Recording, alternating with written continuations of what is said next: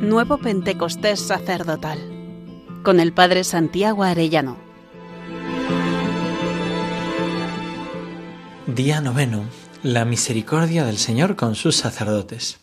Aún más que la misericordia del Señor con la adúltera o con el ladrón, siempre me ha impresionado mucho la misericordia del Señor con sus sacerdotes, que después de las negaciones que el día de su primera misa, de su primera comunión, los apóstoles abandonaron a Jesús, Pedro le negó, Judas le traicionó, bueno, pues todo lo que ocurrió en aquellas horas, ¿no? después de la pasión y durante la pasión, la traición de los suyos y que el Señor se aparezca el domingo de resurrección y ni un solo reproche. Yo pienso que cualquier rector de seminario, cualquier obispo, a unos eh, seminaristas que el día que los ordena desaparecen todos, abandonan, pues yo creo que por lo menos a la vuelta les hubiera dicho, oye, pues ahora mira, tenéis que volver al seminario por lo menos uno o dos años más sin ejercer, os quito las licencias de confesar, eh, ya veremos cómo las vamos devolviendo. Y sin embargo, vemos lo que hace el Señor. Juan 20, 9 y siguientes, al anochecer de aquel día, el primero de la semana, estaban los discípulos en una casa con las puertas cerradas por miedo a los judíos, y en esto entró Jesús, se puso en medio y les dijo, paz a vosotros. Y diciendo esto les enseñó las manos y el costado, y los discípulos se llenaron de alegría al ver al Señor. Jesús repitió, paz a vosotros, como el Padre me ha enviado, así también os envío yo. Y dicho esto, sopló sobre ellos y les dijo, recibid el Espíritu Santo. A quienes les perdonéis los pecados les quedan perdonados, a quienes se los retengáis les quedan retenidos. Ni un solo reproche. Les muestra el signo del amor, las llagas, por ellos, ha muerto por ellos, les habla de paz, les regala el don mayor, que es el Espíritu Santo. Me parece maravilloso que les confirmen la misión, que les envía a confesar al mundo entero. Bueno, al ver esto, pues que me conmueve. Me acuerdo de todas las confesiones de, de mi vida, ¿no? Siempre el Señor con tanta misericordia. Incluso tengo un recuerdo especial de un momento en que el Señor me pidió misericordia a Él, que no le ofendiera. Eh, en una estampa de la Divina Misericordia entendí que el Señor me pedía misericordia y yo no la tuve, yo no tuve misericordia con Él y sin embargo Él, pues cuando luego fui a confesarme, Él me miraba con misericordia. Y me parece que es lo que cautiva nuestro corazón, la permanente misericordia del Señor con nosotros, sus sacerdotes. Escuchemos lo que le dice el Señor a la Beata Concepción Cabrera. Dice, para llevar a cabo mis planes de santificación personal de mis sacerdotes, dice, mis sacerdotes deben ante todo conservar a todo trance la pureza de sus almas, base y fundamento sobre el cual deben comenzar su transformación en mí.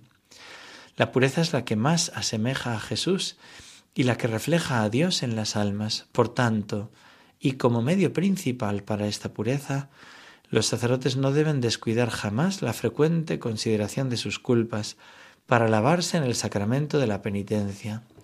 Hay descuido en muchos sobre el particular y dejan pasar mucho tiempo, a veces considerable, sin recurrir a esta saludable humillación que purifica. ¿Cuántas veces el respeto humano y la falta de humildad impiden este acto de suprema importancia para el sacerdote, y como Satanás se vale de estos medios para impedir la pureza en las almas de mis sacerdotes, que deben estar siempre sin mancha para reflejar a Dios en ellas, elemento principal es este para su transformación en mí, purísimo de cuerpo y alma transparente y divino, que refleja a la Trinidad en la limpieza sencilla y luminosa de mi corazón de hombre cuánto insisto en la pureza de mis sacerdotes, porque la Trinidad no se refleja sino en el cristal sin mancha de una conciencia y de un alma pura. La basura lastima sus miradas, el pecado las rechaza y sólo la pureza las atrae, porque Dios es pureza. Y si pido al común de las almas la limpieza de corazón para comunicármeles, cuánto más la querré de mis sacerdotes, que no por ser sacerdotes dejan de ser tierra y de andar entre la tierra. ¿Cómo nos invita el Señor a una confesión y una confesión frecuente? que no dejemos de hacerlo. Necesitamos de la sangre de Cristo que nos purifica y el Señor nos lo agradece siempre que acudimos a este sacramento admirable de misericordia. Y sigue el Señor diciéndole a esta santa, pero es para nosotros. Deben también mis sacerdotes, si quieren santificarse, tomar y tener un director santo. Nada más fácil en mis sacerdotes que acostumbrarse a mandar, que el sentirse superiores a los fieles. Y si es cierto esto por la dignidad sacerdotal que llevan consigo, también lo es que deben depender de otro si quieren adelantar en su santificación. ¿No envié acaso a San Pablo con Ananías para que de él recibiera instrucciones? Este es un acto de dependencia y de humildad muy útil en los míos y que yo me complazco en bendecir. Y si en estas confidencias he querido tratar de la regeneración y santificación de mis sacerdotes, este es un punto útil en gran manera, el que tenga un director, y en muchos casos indispensable para la santificación de las almas sacerdotales. Nadie más a propósito para mandar que el que obedece, nadie mejor para dirigir a las almas que el que es dirigido. Todo va encaminado a realizar mi fin en ellos, a su transformación en mí, a quitar los elementos que la impiden y a unificarlos en la unidad de la Trinidad para la que fueron engendrados en el seno del Padre, creados y ordenados para mi servicio con la unción y la acción divina del Espíritu Santo.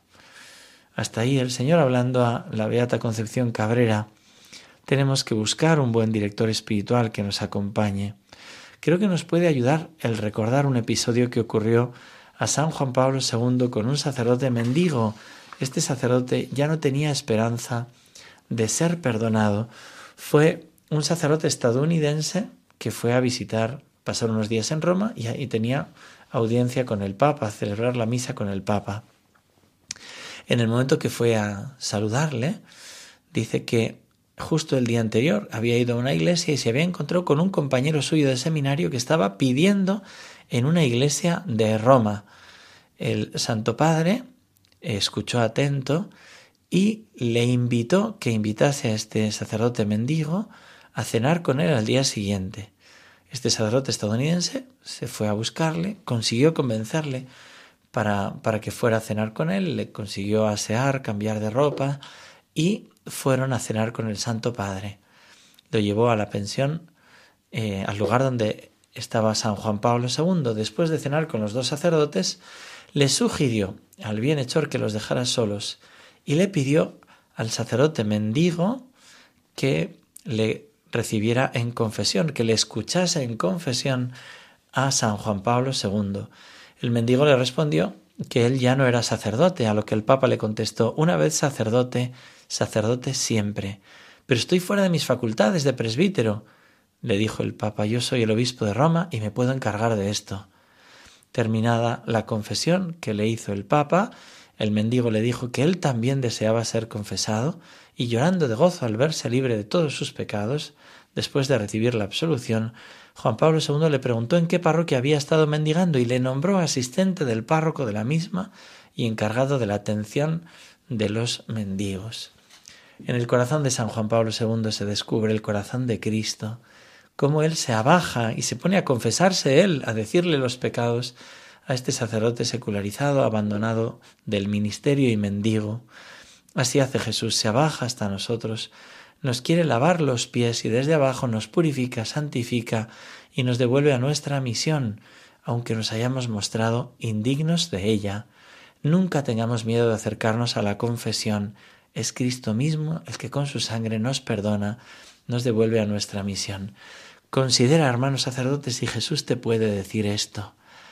Si supieras cuánto te amo, si entendieras que ando mendigando tu amor día a día sin desfallecer, y que tan solo una mirada tuya hace que mi oído esté atento a ti, aun cuando estás lejos y andas más en tus quehaceres que en los míos, mi corazón anhela tu respuesta de amor, porque pido misericordia y no siempre la recibo, porque tengo sed y a mis labios acercan vinagre, vivo en el deseo de que te veas siempre amado, ¿Dejarás que mi sangre sea el agua que te lave y purifique?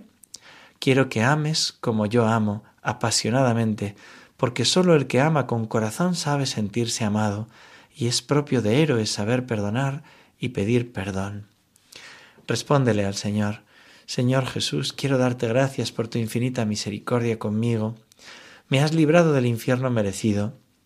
Gracias por darme tu sangre en cada confesión sacramental que he recibido. Gracias por devolverme en ella la gracia. Jamás permitas que me separe de ti, y si lo hago, haz que vuelva a este sacramento para recobrar tu gracia. Concédeme ese corazón contrito y humillado que tú nunca desprecias. Oh paciencia infinita en esperarme, oh duro corazón en no quereros, que esté yo cansado de ofenderos y que no le estéis vos de perdonarme. Cuántas veces volvistes a mirarme, esos divinos ojos y a doleros, al tiempo que os rompía vuestros fueros, y vos, mi Dios, callar, sufrir y amarme. Hasta mañana, si Dios quiere, un fuerte abrazo, querido hermano sacerdote.